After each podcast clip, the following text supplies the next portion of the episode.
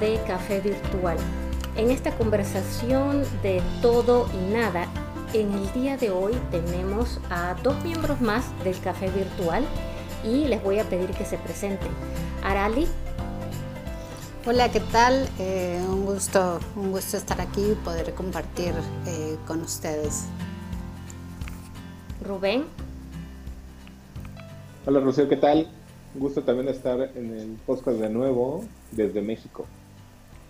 Para todos nuestros radioescuchas, como en algún momento les había comentado, Café Virtual es una revista en donde un grupo de amigos nos reunimos a conversar eh, semanalmente, traemos diferentes temas que pensamos pueden eh, serles de utilidad o pueden distraerles un poco mientras están en su trayecto o en su, eh, en su llegada al trabajo, a la casa, lo que lo que más les plazca hacer en este momento. Em, el día de hoy, eh, Arali y Rubén este, están desde México y Arali eh, tiene una historia bastante interesante eh, para nosotros. hace algunos años mi papá tuvo un tumor cerebral que, era benigno. Sin embargo, para el momento en que se le encontraron, aparentemente tenía 10 años con este tumor cuando se lo encontraron estaba bastante ramificado en el área del cerebelo y cuando le hicieron cirugía en Panamá para extraérselo, aunque le extrajeron la gran mayoría, tuvieron que básicamente pelar nervio por nervio, cosa que tuvo, hecho que tuvo una repercusión en su salud después, porque al tocar los nervios, pues perdió ciertos movimientos, su vida se deterioró bastante. Mi pregunta para mi papá cuando lo encontraron el tumor fue como en 10 años no había tenido ningún tipo de síntoma o algo que le dijera. Él dice que alguna vez sintió mareos y que sentía dolores de cabeza, pero había ido a algunos doctores y resulta ser que pues no le habían encontrado, o sea, le habían diagnosticado muchas cosas, lo habían mandado de uno al otro, hasta que finalmente uno hizo algo diferente. No sabría decirles exactamente qué es porque yo vivía fuera de Panamá cuando me enteré de todo esto, pero allí fue cuando nos dimos cuenta que él tenía este tumor. Aralí tiene una situación similar y pensando en que este puede ser un caso que se relacione con personas que ustedes conocen o algo poco común, sería bueno escuchar de Aralí misma cómo encontró, cómo se dio cuenta, cuáles fueron sus síntomas, cómo llegó hasta este punto y lo que ha, lo que ha pasado después. Eh, Aralí, te cedo la, comunicación para que nos digas desde un principio cuáles, cuáles fueron tus síntomas, o sea, cómo te diste cuenta, pero cuánto tiempo pasó eh, o aparentemente desde lo que te dijeron los doctores, desde que esto llegó a ti y hasta que te lo encontraron. Gracias. Sí, pues de hecho escuchándote, la verdad se me hace como, no sé, como muy, muy similar a lo que yo viví. O sea, eh, pues visité yo creo que más de 10 doctores, 10, 12 diferentes doctores, desde doctor de los dientes, doctor de eh, que me, me, decían que tenía algo, a lo mejor algún tema con el cuello, que por eso era que me daban los mareos. O sea, de verdad fueron, yo creo que entre 10 y 12, sin exagerar.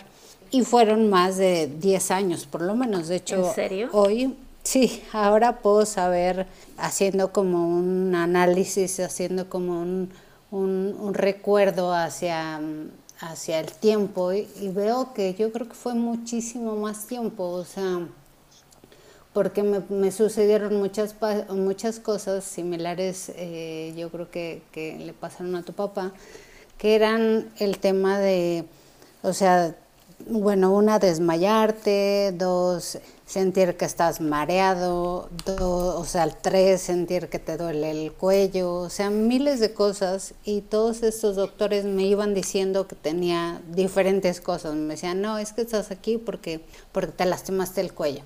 Y yo decía, bueno, pues me, me pongo algo. Hoy sé que una de las cosas que a mí básicamente me gustaría compartir es que uno nunca pide un diagnóstico, o sea, uno va con un doctor, con, con literal fui hasta con un dentista y me decía, no, es que tienes mal el diente. Ajá, pero no sabemos exactamente cuál es el diagnóstico. Y creo que sin un diagnóstico adecuado pueden pasar años, como le pasó a tu papá, como me pasó a mí, sin saber cuál es la razón de por qué nos estamos sintiendo mal, hasta como en mi caso, que llegó un día en el que de plano eh, me dijeron las personas más cercanas a mí que están en mi vida todo el tiempo, me dijeron, ahora estás definitivamente cambiando, o sea, no nos haces caso, o sea, cualquier cosa que te decimos se te olvida, a veces te repetimos en un día cinco o seis cosas y pensamos que lo que nos, que lo que, haces es un tema de no ponernos eh, atención.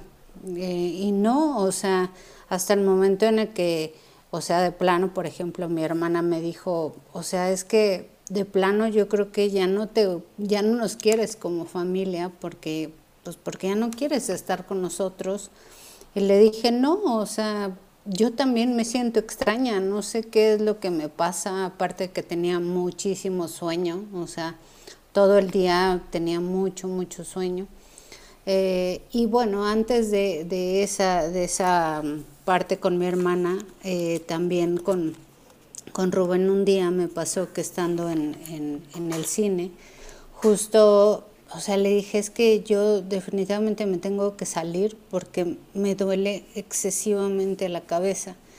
Y él pensó que a lo mejor no me estaba gustando literal la película. Le dije, no, no, no, te espero en el, en el carro. Este, ahí, ahí aguardé yo creo que como hora y media regresó y le dije, tengo un dolor horrible, horrible, vamos a pasar a la farmacia, pasamos, compramos una, unos mm, eh, como gel para, para, las manos.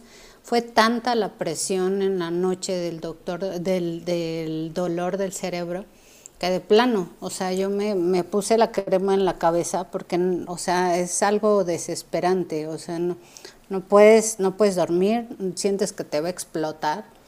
Entonces eh, fui justo con, con, un, con, una doctora y me dijo, o sea, me dijo, existe la posibilidad de que te, de que te, de que tengas algo en el cerebro, pero eh, vamos a hacer primero terapia. Entonces avanzamos ese mes haciendo terapia, pero para las piernas, porque también me decían que lo que tenía era un problema en las piernas. Oye, Arali, disculpa que te, que, sí, sí, sí, dime. Sin embargo, cuando tú hablas de diagnóstico para regresar a, esos años, porque eh, sí, hay muchas cosas que estoy pensando eh, de, conducta que luego pasaron con mi papá y hasta le diagnosticaron quién sabe cuánta cosa que ahorita en este momento pienso que tenían mucho que ver con su tumor. Y cuando hablas de diagnóstico, estos doctores a dónde iban, para mí un diagnóstico es, es que tú le preguntas, por ejemplo, al dentista y le digas, bueno, es que tienes un diente dañado, eso es un diagnóstico.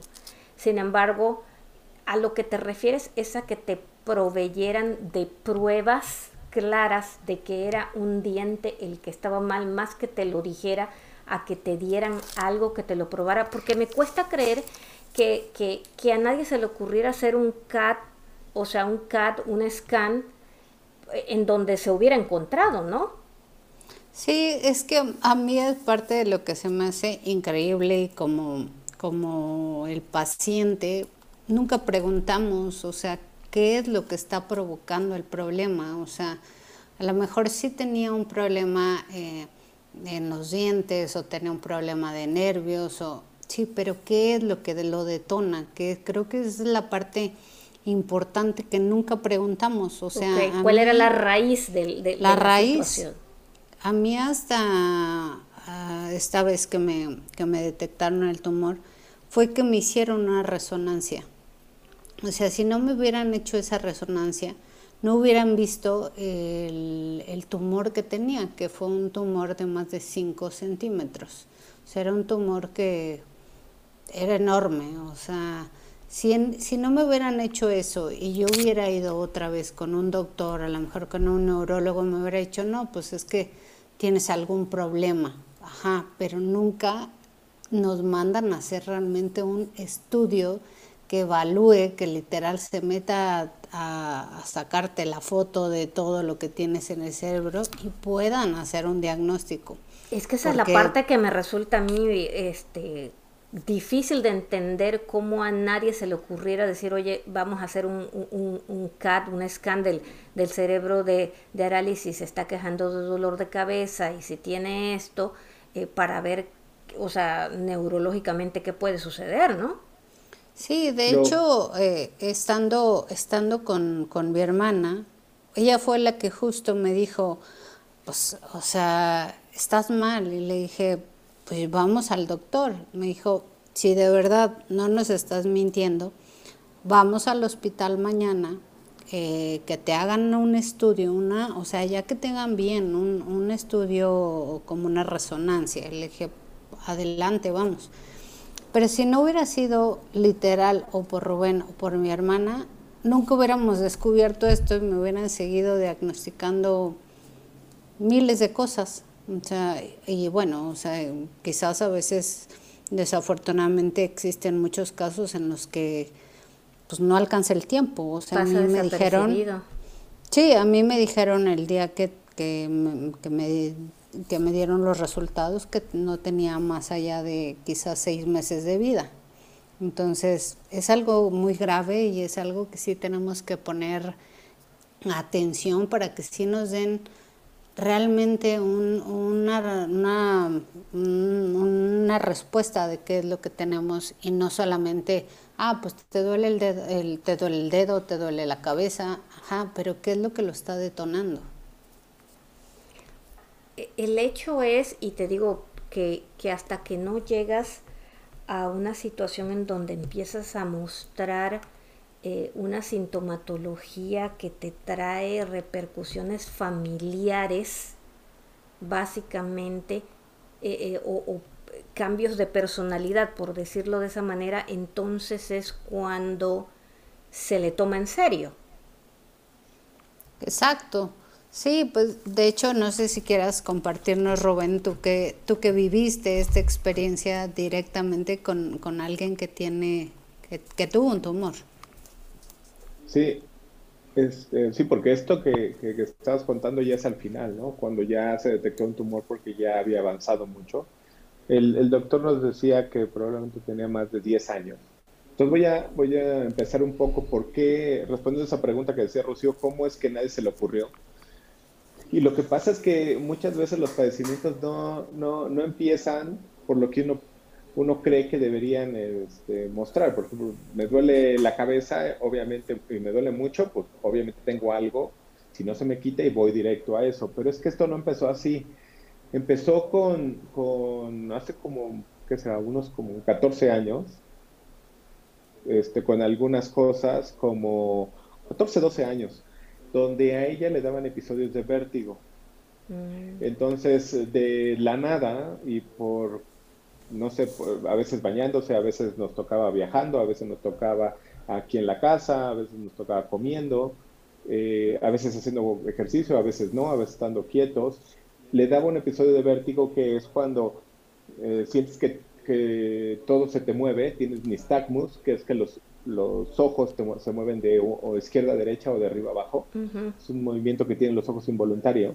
Y entonces, pues, te mareas tanto que a veces acabas vomitando, ¿no? O sea, es, demasiado el vértigo. Entonces, estos episodios empezaron a ser esporádicos. Entonces, desde ese tiempo. Y luego, poco a poco, se fueron haciendo más frecuentes. Ahora, ¿qué pasaba? Que uno decía, bueno, pues es que pues lo que piensa uno siempre, ¿no? Pues, estás embarazada o, tienes eh, algo, alguna otra cosa mal con el equilibrio, ¿qué puede ser? Y lo que fuimos a ver en ese momento fue con el dentista y el dentista a la hora de, de examinarla le dijo, sí, es que tienes una muela, una endodoncia, un trabajo de endodoncia eh, mal hecho. Le habían abierto una muela casi pegada al oído, por eso pensábamos que era el equilibrio, en la cual la habían abierto y la habían cerrado mal, o sea, no, estaba mal tapada, taparon sin haber limpiado todo lo del diente. Entonces nos dijo el doctor que eso pues lo tenía que volver a destapar y sacar todo lo de ahí y curarla y dejarlo bien. Entonces fue un procedimiento que pues, llevó varias sesiones. Entonces a nosotros se nos hacía como, ah, ok, entonces puede ser que por esto esté muy pegado al oído y esté dándole como, como episodios, no sé, descargas eléctricas, pues, todo ese nervio, yo no sabía, pero todo ese nervio desde arriba, pasando por el oído y, este, bajando hacia, hacia la barbilla, es un nervio que está conectado. Entonces, afectas uno, afectas todo, toda esa parte del lado de la cara. Entonces, bueno, nos llevó a varias sesiones, pero nosotros estábamos como tranquilos de, ah, bueno, pues a lo mejor sí es eso, vamos primero por partes. Pasó eso y le arregló el diente bien y todo, pero volvieron, o sea, no, no pararon los episodios de vértigo. Hasta que después eh, de eso fuimos con el otorrino también. Después sí se hizo algo, una, no fue resonancia, fue una como una tomografía, pero me acuerdo que esa vez el, ¿qué era? Neurólogo, creo. Sí, neurólogo. Vio, el, este, vio y dijo, no, pues lo que tienes, no me acuerdo qué estudió, creo que fue una tomografía, lo vio y dijo, ah, este, ¿sabes qué es estrés? O tú tienes eh, estrés, y yo dije, eso no me parece su, este, muy, muy lógico. También ese doctor no era muy, comunicativo, era muy bueno, según nos lo había recomendado, muy bueno, pero son de los que le haces más de cinco preguntas y ya te está diciendo, bueno, ya, ¿no? Este, creo que fue mala elección del doctor, aunque era muy bueno. Era muy bueno, pero si, si, si le preguntas ya siente que lo estás ofendiendo. Por poco tiempo. Exacto. Así es, pero por poco tiempo, ya así como que ya le estás quitando el tiempo, ¿no? Entonces, eso, eso también influyó a que nosotros, bueno, no dijimos, ¿cómo va a ser el estrés? Si fuera el estrés en esta ciudad, quien conoce la Ciudad de México, que es una de las más grandes del, del mundo, pues todos estaríamos aquí, la mayoría, un 70% estresados, ¿no? Con mareos y con muchas cosas. Entonces, como que no lo tomamos mucho en cuenta, pero como sí él vio los estudios, eh, pues dijimos, bueno, no tiene nada en la cabeza, ¿no? También hay que entender que yo no me acuerdo, hace, pues, eso fue hace como 10, 12 años, no recuerdo muy bien de qué parte fue esa tomografía. Tal vez fue nada más de la parte del oído, un poco del cerebro, cerebro pero a lo mejor no de donde se estaba apenas formando el tumor. Tal vez era una cosa muy pequeña en ese momento y no se le dio la atención. Entonces fuimos dentista, fuimos otorrino, fuimos al neurólogo y después fuimos, eh, no me acuerdo a qué otro fuimos, creo que si fuimos a uno de columna, también para ver por Claro, otra cosa. de columna, sí. El de columna, porque eh, al final, eh, un día, me acuerdo que estaba, estaba ahí en la casa, se agachó para algo y ya no se pudo enderezar entonces la, la, columna como que se quedó así, ¿no? Pues ya no, ya no, ya no se pudo enderezar, entonces su papá la llevó con un especialista en columna y entonces ya le tomaron radiografías de la cabeza y el cuello y ahí vieron que el cuello estaba rectificado, o sea, el cuello tiene una curvatura, pero el, el de Arali estaba recto, entonces tenía que hacerles trabajos para volverla a dar de esa curva. Hay que decir que también unos años antes ella había tenido un accidente de auto. Entonces pensábamos que como no tuvo ella la, terapia, la fisioterapia, eh, pues poderse recuperar después de eso, sobre todo del cuello, pues pensamos que eso, eso sabemos que si no se atiende, luego con los años empiezan a aparecer secuelas. Entonces, sí no se, nos, se nos hizo como lógico que pues el cuello era la causa de todos estos mareos porque nos explicaba esta persona que le tomó radiografías que estaba así el cuello muy recto y entonces los nervios pues estaban estaban las eh, vértebras como pellizcando los nervios que llegan al cerebro. Entonces nos dio una, una situación, una respuesta muy lógica a la situación. Y entonces se hizo el tratamiento hasta que le empezó a, a hacer más curvo el cuello y de la noche a la mañana se le quitaron las, este, los mareos de vértigo, pero fueron bastantes. O sea, estamos hablando que eso fue en un lapso de dos años. Yo creo que dos años, sí. Sí, dos años. Entonces después de eso ya cesaron y ya nunca más le volvieron a dar los, los episodios de vértigo y dijimos, ah, pues era el cuello. Y después de eso ya viene este, algo que le vino pasando lo, de 10 años para acá, donde ya los, los síntomas ya no eran tan claros, ya eran cosas como se me olvidan ciertas cosas, se me olvidan ciertas pláticas, se me olvida, ay, no me acuerdo si vimos esa película o no, pero muy leve, o sea, algo como, como diciendo, ah, pues es más por, por no poner atención o por descuido, pero, pero yo sé que la vimos porque vimos juntos esa película, ¿no? Hasta que hace como unos, ¿qué será? Unos cuatro años, tres años, cuatro años. Como tres. Cuatro años, que fue cuando un día que ella salió a correr, salió a correr fuera de su casa aquí en Coyoacán, en la Ciudad de México, y regresó, me habla y me dice, no me acuerdo dónde vivo. Para mí eso fue como uno de, wow, pero nada más le pasó esa vez. Y es un, eh, vivía en un edificio muy, este, muy grande, o sea, muy alto, entonces no me acuerdo en qué número vivo. Me habló, pero yo también había visto que ella cuando está sometida a mucho estrés, eh, o cosas así como hacer mucho ejercicio, pues llega un, momento, a lo mejor le afecta más que a otros, eh, no puede, no, no se puede acordar de las cosas muy rápido, como que se tiene que tranquilizar y ya luego ya se acuerda. Entonces yo dije, ah, pues ese día estaba muy soleado, a lo mejor se insoló, a lo mejor se hizo mucho esfuerzo y por eso no se acordó. Pasó un rato, o sea, bueno, me habló, le dije dónde vivía y ya, y ya no volvió a pasar después, hasta hace como dos años, que sí los olvidos se fueron haciendo más y más. Entonces, eh, más y más frecuentes y también los episodios de cualquier cosa que le estresaba, pues entonces sí, sí le afectaba, ¿no? O sea, sí le afectaba y entre más estresaba, digamos, estresar es cuando a lo mejor tienes mucho trabajo y tienes muchas llamadas que hacer o tienes que hacer muchas cosas y, ya luego ya no, ya no te acuerdas a veces qué vas a hacer o ya no respondes tan rápido. Eso le empezó a pasar un poco de que yo le decía, hay que hacer A, B y C, y después, al final del día, le digo, ¿ya hiciste A, B y C? Y ella me decía, no, si yo no tenía que hacer eso, como que no me acordaba, no se acordaba de la plática que habíamos tenido.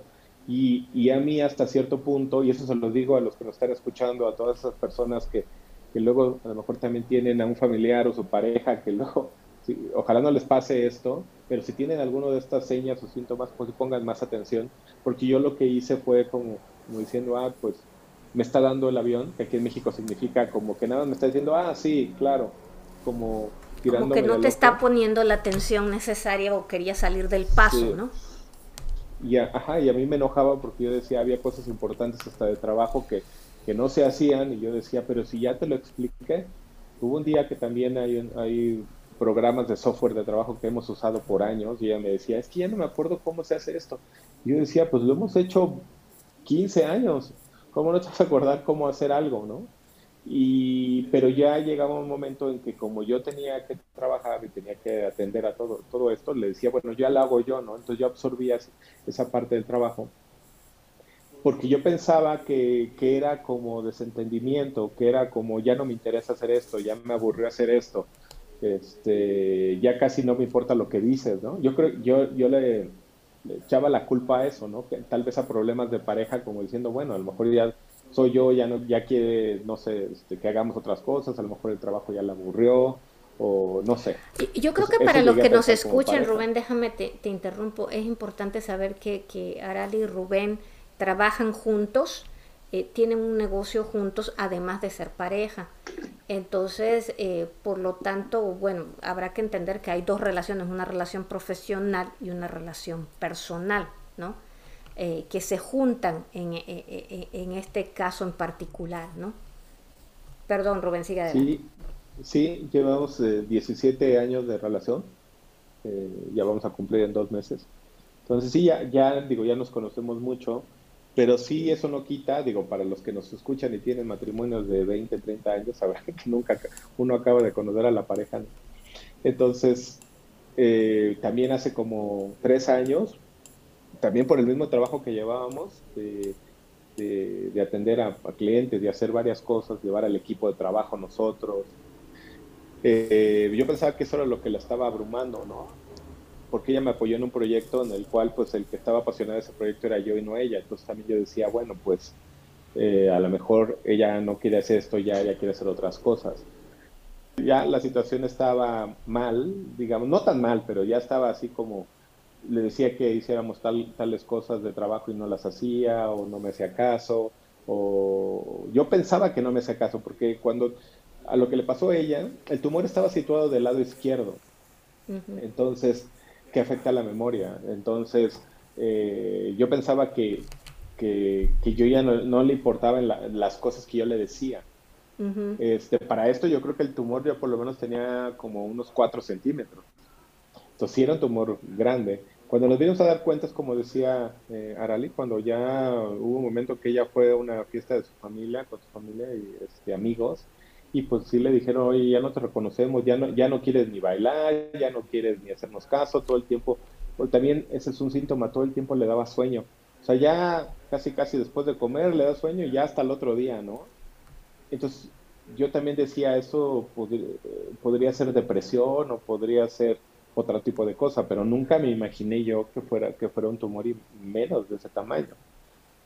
Y, y, ya al final fue cuando, cuando ya le hicieron los estudios, y entonces ya, ya fue lo que, lo que acabo de contar, ¿no? Que en los estudios de la noche a la mañana nos dijeron tiene un tumor grande de 5 centímetros del lado izquierdo y, y pues si no se lo opera, pues este, pues eso no, no, no se va a quitar con pastillas ni nada. Si no se lo opera, el tumor va a acabar con... Así nos lo dijo el doctor. Si no te operas el tumor, o acabas tú con el tumor o el tumor acaba contigo. Y, y, si no, no vas a acabar el año. Así de claro, así de película fue. Y no fue tanto eso el problema. Al final, ese es un problema muy grave, pero el problema que siguió después de eso era que no encontrábamos doctores para que la operaran. Eso también es bien importante decirlo. Pero espérame, antes de que vayamos a, esa parte, o sea, yo, yo tengo varias, o sea, algunos comentarios que me parecen este, sumamente importantes. Uno que, que, que fíjate, así, haciendo, hay, hay una serie que probablemente algunos de los que nos escuchan eh, habrán visto en la televisión eh, que tiene muchos años que se llama Grey's Anatomy. No sé si ustedes sí. Sí, sí, Hay un capítulo, hay dos o tres capítulos de Grey's Anatomy en donde la doctora Amelia, que es neuróloga, eh, por pura casualidad entra a quirófano, hace un scan y, encuentra un tumor. Exactamente la misma historia, 10 años con el tumor. Obviamente también tienen que extraérselo de emergencia y todo lo demás. Y en donde suceden muchas cosas, en donde le comentan todas las partes de su comportamiento que durante 10 años han habido o se han dado por parte del tumor. De hecho, ella se había casado con otro de los doctores y luego el comentario es que eh, tú te enamoraste o viviste con un tumor. No sabemos en realidad cuánto de todo esto lo que viste a corto plazo soy yo en realidad o es parte del tumor. ¿Y a qué vengo con todo esto? A que como tú dices, Rubén, ustedes tienen una relación de, de muchos años, ¿ok? Pero habrá muchas personas allá afuera que imagínate después de ciertos años de tener una relación de trabajo, ¿verdad? Este, se sienten como Arali, que no da, que no sé qué, y un buen día lo votan, ¿no? O sea, te votan porque según ellos no están cumpliendo con el trabajo. O una relación de noviazgo o de pareja en que tienes este comportamiento u otros comportamientos que pueden darse dependiendo de la localización del tumor. Agresividades, eh, o comportamientos erróneos que son malinterpretados pensando como que no tienes ganas de continuar una relación y que tú mismo, tú misma no entiendes de dónde vienen o no te das cuenta, ¿no? Y de repente terminas una relación, hay realmente un antes y un después de esta situación que en el caso de ustedes, por el tiempo que tienen juntos y por la relación personal, se ha podido llegar a decir, bueno, es que yo la conocía antes, veo, bien, veo cambios y la conozco después y aquí hay algo que no está bien.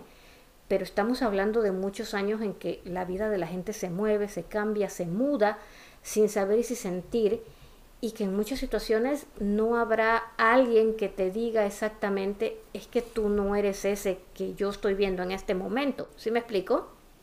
Sí, claro. Sí, yo creo que fue algo que, a nosotros nos pasó y como te contaba, eh, nos pasó directamente con, con, con, la familia. O sea, yo recuerdo muy bien que mi mamá y mi hermana me decían, es que ya no eres la misma, o sea, para, para la familia es como muy complicado, o sea, saber, eh, o sea, verte de una forma toda tu vida y de repente en un par de años empezar a ver que es otra persona. Entonces, sí, definitivamente es algo que, que tanto para la familia como para la pareja es, es algo que de verdad no, no, lo pueden, no lo pueden entender qué es lo que está pasando y uno mismo, que es el que tiene el padecimiento, tampoco puede entenderlo porque aunque parezca raro, para uno también siente que no está viviendo su propia vida, o sea, como que dice, ¿qué me está pasando? O sea, ¿por qué, ¿por qué no me puedo acordar de las cosas? ¿Por qué ya no me siento con ánimo? Es una, es una etapa complicada. Ahora, mi otra pregunta para ti, Arali, después de la operación, Rubén, luego yo vamos a hacer todo un episodio acerca de esa otra parte. ¿eh? Después de la operación, ahorita eh, la, parte que sigue, ¿cómo te sientes? O sea, ¿sientes que eres la misma de antes? O bueno, Rubén, tus hermanos, Arali, o sea, ¿qué dicen? ¿Has vuelto a ser la misma o todavía no estás allí? ¿O cómo, o sea, qué, ¿Hay cambios realmente o no hay cambios? O sea, puedes decir si hay un Arali antes y después del tumor, ¿se puede decir eso? Sí, sí, definitivamente. O sea, yo directamente ya en mí, en mi cuerpo, en mi ser, sé que, sé que ya regresé. O sea, sé que ya vuelvo a tener como interés por las cosas, que puedo, puedo volver a recordar.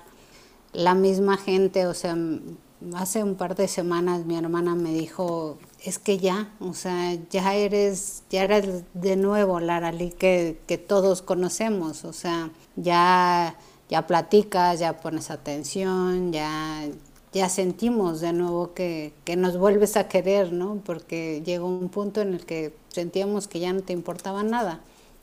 Entonces sí, definitivamente Creo que sí, el, el, tener un tumor te cambia absolutamente todo en tu vida hacia lo malo, pero en el momento en el que, en el que te hacen esta, esta intervención, o sea, es obviamente un, un cambio muy bueno. O sea, vienen etapas que también obviamente tienes que, que ir avanzando después de una operación porque no, no es... Eh, un hecho nada más que te la quiten, te, te, abran literal el cerebro y te lo, te lo quiten en tu vida, vuelva a ser al 100% normal. Obviamente eh, uno tiene que poner mucho también interés en su, en su vida para continuar de la mejor forma, porque parecería que ya te quitan el, el tumor y ya mañana estás bien. Al menos ese fue uno de mis de mis temas, o sea,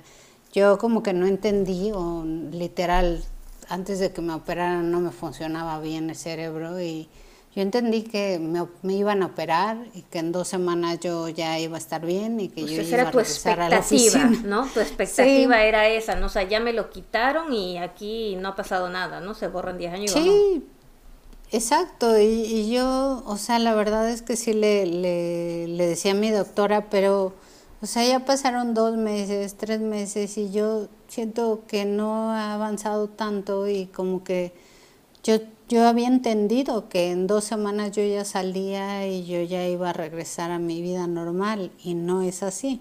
Entonces me decían, no, pero, pero algo muy bueno que tienes es que tienes vida y, y todo aquello que a lo mejor no te acuerdes el día de hoy, pues el cerebro siempre va a estar... Eh, eh, habilitado para que tú hasta el último día de tu vida puedas seguir aprendiendo. Entonces, si hay ciertas cosas que se te han olvidado, pues ahora tienes una nueva oportunidad en tu vida de volver a comenzar.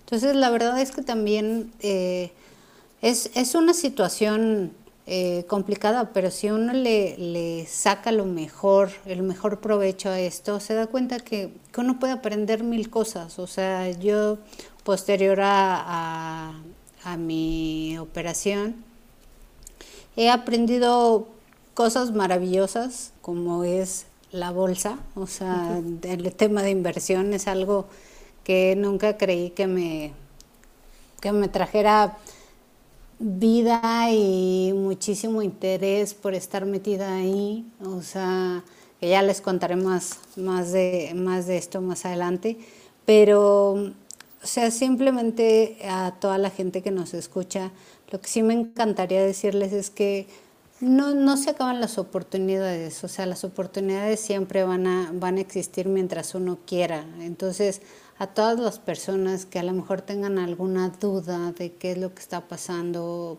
si tienen algún síntoma similar al mío, acudan con un doctor, pero no nada más que les digan como en mi caso de, ah, es que tienes mal el diente, ah, es que te duele el cuello, ajá, pero ¿cuál es el diagnóstico? O sea, ¿qué es lo que tengo realmente mal?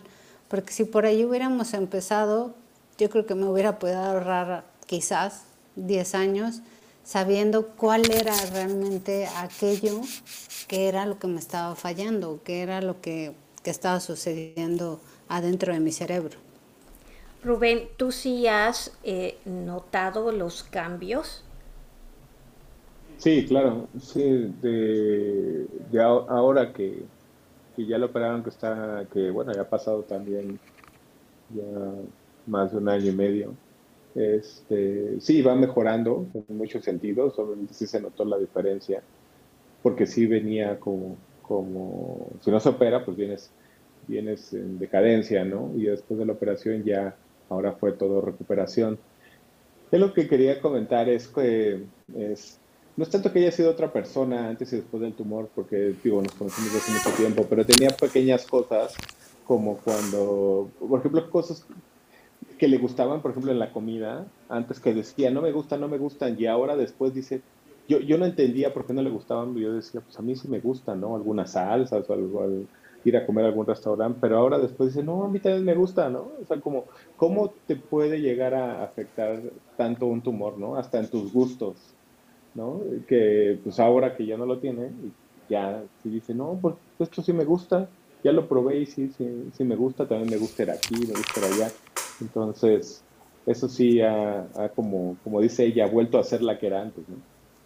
Para mí ha sido un, un, cambio totalmente en, en, mi vida. O sea, yo hoy tengo ganas de volver a hacer las cosas. No, no sé cómo explicarlo, esa falta de, de ganas que tenía antes de mi operación. O sea, como que ya no le ves como mucho mucho, mucho futuro en, la vida, o sea, como que dices, no, me siento deprimido, eh, me duele todo el tiempo la cabeza, me siento como mal, pero tu vida cambia después de, un tumor, o sea, después de haber tenido esto, hoy veo que mi vida continúa, es algo que, que digo, ojalá que de verdad si todo aquel que tenga alguna duda de qué es lo que está pasando, acudan a tener un diagnóstico porque, o sea, de verdad que vuelves a ser el mismo. Entonces, yo eso se los recomiendo definitivamente a todos. O sea,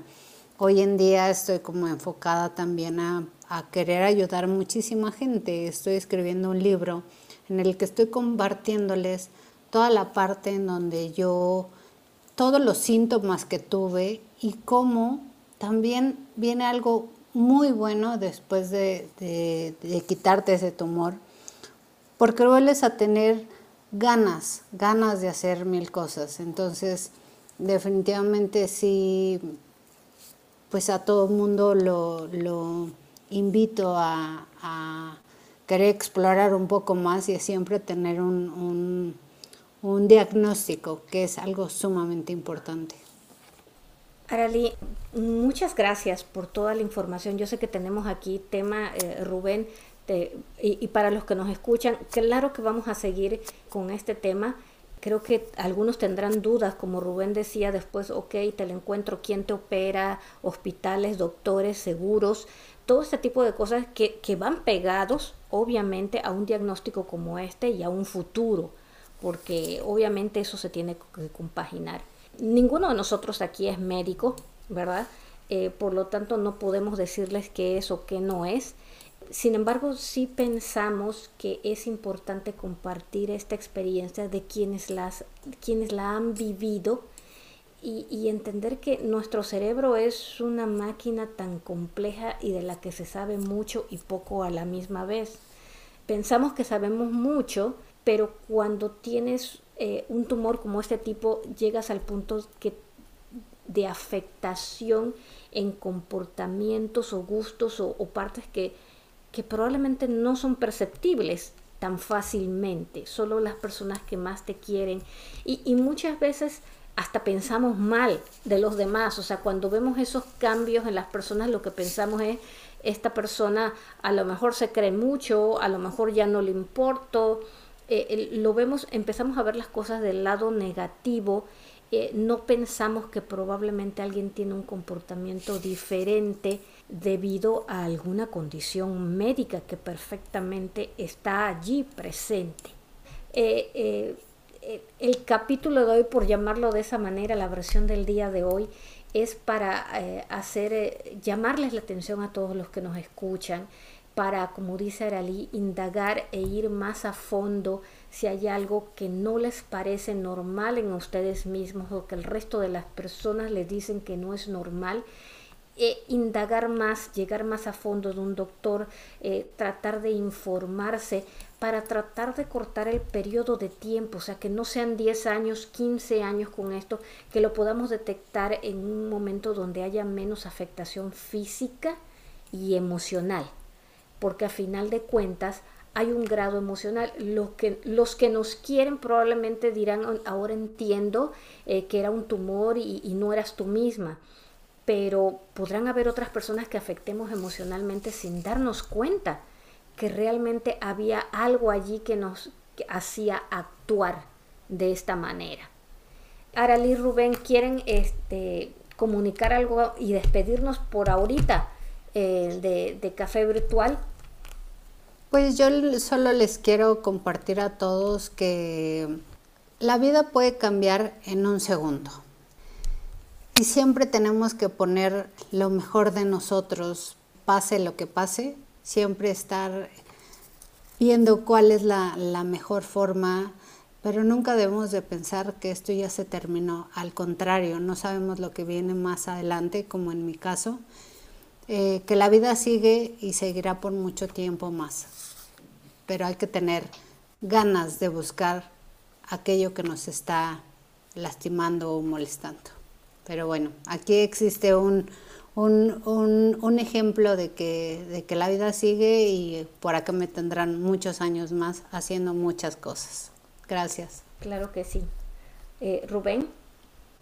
Sí, pues em, yo el consejo que les doy es que si alguna vez pasan por, por una situación similar, digo es difícil, ¿no? Decir que si tienes a lo mejor algún problema con un familiar o tu pareja, pues antes de, tomar decisiones trascendentales vayan a hacerse un estudio, ¿no? Es, difícil eso, pero si tú ya sabes que sí tienes un padecimiento, el consejo que les doy es de que va a llegar un momento en que todo el mundo va a tomar decisiones acerca de cómo tratar ese padecimiento, ¿no? En nuestro caso fue un poco más simple porque pues, llevamos una relación larga, pero si no es así, tienen que designar a una persona que tome las decisiones, ¿no? Alguien de la familia de esta persona o, ustedes y decir, bueno, esta decisión se toma así y así y así y sobre todo lo más rápido posible. Eso sí, sí les digo lo más rápido porque si no se puede se pueden tomar malas decisiones entre más se piensa, entre más se ponen de acuerdo, pues se puede pasar el tiempo y con ese tiempo se va la vida, ¿no? Yo soy una eh, fiel creyente de, lo, de la gratitud y de que todas las cuestiones, todas las situaciones que nos nos pasan tienen un lado, tienen una razón de ser que si no hubieran sucedido no hubiéramos descubierto algo a lo que le tenemos que estar agradecidos. ¿Cuál sería ese, e, ese punto de aprendizaje, Aralí? Eh, este, ¿A qué le, qué le agradeces a tu tumor? Pues digo, siempre a partir de, de, esto que me pasó, digo, la vida tiene un objetivo para mí y ese objetivo eh, lo tengo que cumplir. O sea, sí estoy agradecida a, eso. La verdad es que he encontrado muchas cosas buenas posterior a, este padecimiento y hoy en día, de hecho, estoy aprendiendo muchas cosas con, con este con este tema del tumor se te, se te olvidan ciertas cosas, pero hoy sé que tengo un camino largo por, por seguir aprendiendo. Entonces, la parte buena que le veo a esto es, es eso, o sea, darte cuenta de que la vida, o sea, realmente tiene un objetivo para mí y que tengo mucho más tiempo para poderlo llevar a cabo. Rubén, ¿tú qué le, ¿cuál es tu, tu, tu, lado? A, ¿Qué le agradeces a esta situación? ¿Qué aprendiste? Pues no, y es que también hay que decirlo, esta situación fue unos meses antes de, de la pandemia, ¿no? Entonces fueron como dos cosas que te enseñaron, como dice, como dice Ara, a, valorar la vida, a saber que pues la vida se te puede ir pues, con un tumor de un lado y si sales a comer a un restaurante y infectarte de, COVID pues, también, ¿no? Entonces, nos eh, le agradezco que, que, haya hecho un como un, un, stop en nuestra vida el, y, que podamos de alguna manera poder eh, como recalibrar el, este, el famoso rerouting ¿no? en, la vida, hacia dónde son, hacia dónde vas, si siguen siendo las cosas buenas que pensabas en la vida, siguen siendo buenas después de todo esto, o, este, o, es otra cosa, ¿no? Yo creo que hay mucha gente que nos escucha que pasó la pandemia, la pandemia también nos, nos enseñó eso, ¿no? De, lo que es importante, eh, la familia, eso, eso, eso le agradezco a, ambas cosas, ¿no? Al tumor y a la pandemia. Revaluar lo que es realmente importante. Sí, darme cuenta de, No es que uno no lo piense, yo creo que todos lo pensamos, pero siempre estamos en esta carrera que en el futuro, en el futuro, en el futuro, y como dice Aralis, si se te va mañana, pues entonces ¿qué caso tiene? Entonces hay que, hay que tener un, un poco de disfrutar la vida y un poco de dejar para pasado mañana y un poco para más adelante, ¿no? Pero no esperar que todo todo, todos este, vamos a esperar a hacerlo o disfrutarlo hasta el futuro, ¿no? Porque a lo mejor ese futuro muchas veces puede que no llegue, Bueno, eh, sí, yo la verdad es que eh, de tenerlos como amigos y escuchar todas eh, lo que tú comentas, Arali, en, este momento estoy muy agradecida de poder escucharte porque creo que hay muchas cosas que entiendo de mi papá que probablemente muchos no entendíamos o que no entendimos durante muchos años en su comportamiento y ahorita que te escucho lo entiendo y, me doy cuenta que probablemente eh, se sintió como tú o no sentir eh, el cambio que hacía y que probablemente todos notábamos. Eh, creo que me has traído una gran paz eh, en este momento al escuchar todos los detalles. bueno, a todos los que nos escuchan, eh, espero que eh, este capítulo de Café Virtual les haga pensar un poquito más, reflexionar un poco más en las personas que quieren, en los que están a su lado, a, ver ciertos comportamientos o ciertas situaciones desde una perspectiva diferente. Y sobre todo, si hay alguno de ustedes que, que tiene síntomas eh, que, se identifica un poco con lo que ha escuchado, eh, no los deje, o sea, no lo deje para después. Eh, busque ayuda, busque conversarlo con alguien, busque un diagnóstico final. lo peor que les puede suceder es que le hagan una tomografía, que le hagan un CAT, que le hagan algo y le digan no, no hay nada. más vale que te digan eso a, que lo encuentren y si, lo encuentran, si tienen la belleza de encontrar algo, que, sea con el suficiente tiempo de arreglarlo. Gracias Arali, gracias Rubén, a todos los que nos escuchan, eh, un eterno abrazo, espero que le hayan pasado tan bien como nosotros en este momento, les aseguro que va a haber un próximo capítulo eh, en todo esto y vamos a continuar con muchas cosas porque sé que probablemente van a tener preguntas. Eh, más adelante les voy a pasar este, links o correos electrónicos para que se puedan comunicar con nosotros y nos puedan hacer llegar sus preguntas para contestarlas. Que estén bien a todos y que pasen un lindo resto de día para todos ustedes. Bye.